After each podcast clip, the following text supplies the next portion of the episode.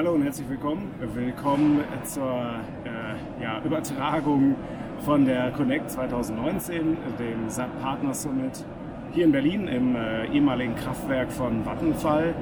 Mm, es geht hier äh, in, an den zwei Tagen, am 12. und 13. November 2019, ja, um äh, das Ökosystem SAP zusammen mit seinen Partnern. Also SAP hat hier die äh, größte Veranstaltung im deutschsprachigen Raum, um mit seinen Partnern irgendwie zu besprechen, äh, wie kann man SAP äh, noch besser beim Kunden platzieren.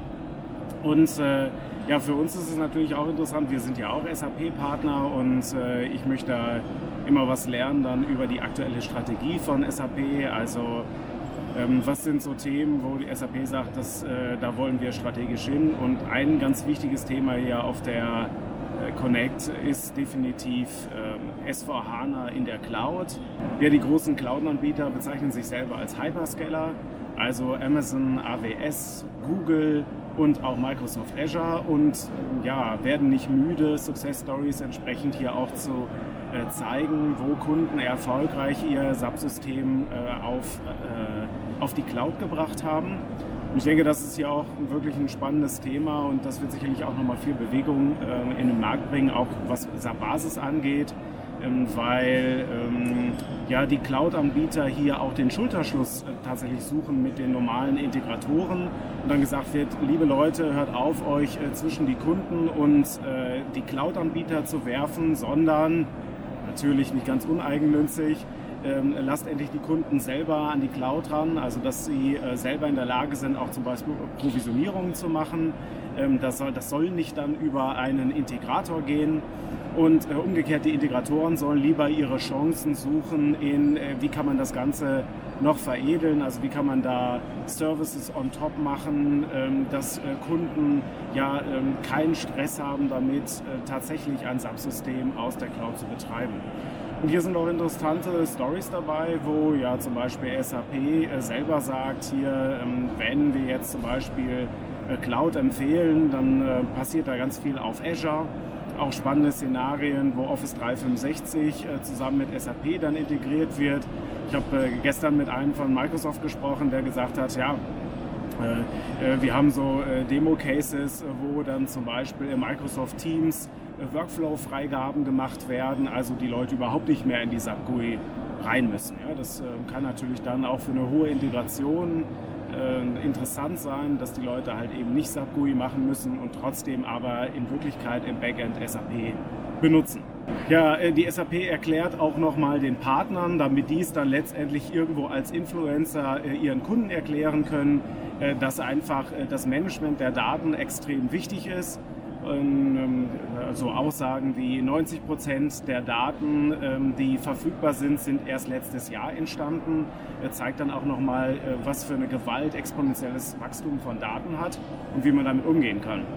Und es wird auch nochmal ähm, ja, erklärt oder versucht zu erklären, was die SAP eigentlich mit ihren ominösen Buchstaben meint. Also dieses Thema äh, XIO und ähm, was es damit auf sich hat und die Überlegung, äh, dass man halt sich nicht mehr nur konzentriert auf, ja, was ist denn mein Produkt, was will ich gerne verkaufen und äh, wie kann ich das Ganze verkaufen, wie kann ich das technisch unterstützen, nämlich äh, durch meine IT, sondern äh, dass halt auch die Experience mit einbezogen wird. Also wie kann ich so ein bisschen das, äh, das Kundenerlebnis, äh, auch die Kundenbedürfnisse IT-mäßig erfassen, wie kann ich erkennen, dass es da Bedarf gibt und wie kann ich ja, natürlich mit SAP und auch irgendwo Qualtrics und äh, andere Zukäufe von SAP, wie kann ich ähm, wie kann ich mit diesen Werkzeugen dieses ähm, ominöse Ding, der Kunde wünscht sich irgendwas, ja, erfassen und, und daraufhin Handlungsaufforderungen machen.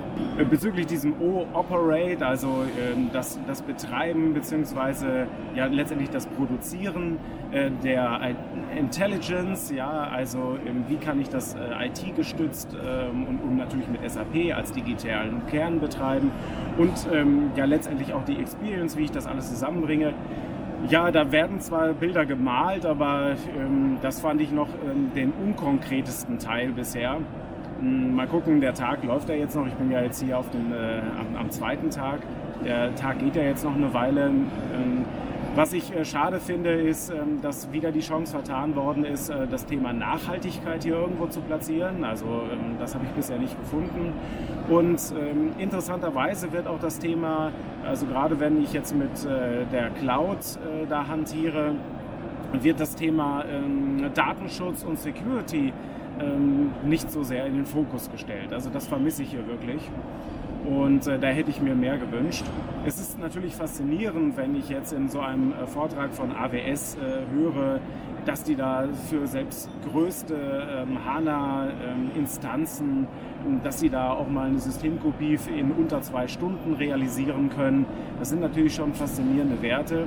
AWS, also Amazon, sagt selber auch, für die ist Security Priorität null. Das haben die schon so eingebaut und für die ist es eigentlich so, dass Sicherheit kein Kontraargument für die Cloud ist oder gegen die Cloud, sondern es ist ein Pro-Argument, weil sie sagen, dass sie halt so jahrelang äh, von Null auf diese Infrastruktur aufgebaut und optimiert haben, dass die Sicherheit in der Cloud eigentlich noch viel größer ist.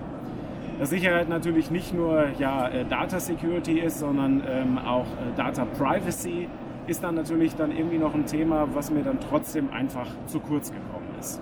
Insgesamt habe ich auch das Gefühl, dass die ja, die Message eigentlich von der SAP und auch von den großen äh, Hyperscaler-Anbietern ist, äh, hört euch, äh, hört auf, euch um das Blech zu kümmern. Ähm, das machen wir oder das machen die Hyperscaler und konzentriert euch eher darauf, dass ihr Apps liefert. Also wer in der Entwicklung ist, wer in der Dienstleistung ist, soll doch bitte ähm, sein Produkt, seine Ideen, seine Innovationen als Apps platzieren und die äh, kann dann äh, SAP ähm, und, und auch die umgebenden Applikationen können in ihre App Stores reinstellen, so dass der Kunde, und das ist so ein bisschen die Idee, äh, der Kunde viel stärker auf Apps zurückgreifen kann. Also Innovationen dann nicht mehr das Problem hat, dass die über neun Monate eingeführt werden müssen, ähm, sondern dass er einfach eine App installiert und dadurch dann entsprechend äh, die Innovation auf Knopfdruck sozusagen in seine SAP-Umgebung reinbringt. Ich habe schon einiges gelernt jetzt hier auf der SAP Connect. Also für mich hat es sich durchaus gelohnt, auch dadurch, dass ich äh, mal wieder mit anderen SAP-Partnern,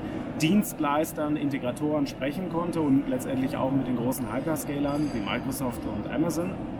Äh, eine wichtige Information äh, habe ich äh, zusätzlich gelernt, die war unerwartet aus der Keynote. Ähm, wie oft muss man ein Papier falten, um bis zum Mond zu kommen? Bei einer 0,1 mm Dicke des Papiers 42 Mal. Ich denke, das zeigt auch wieder, 42 ist die Antwort. Damit viele Grüße von der SubConnect 2019 aus Berlin, hier aus dem Kraftwerk. Macht's gut, bis bald.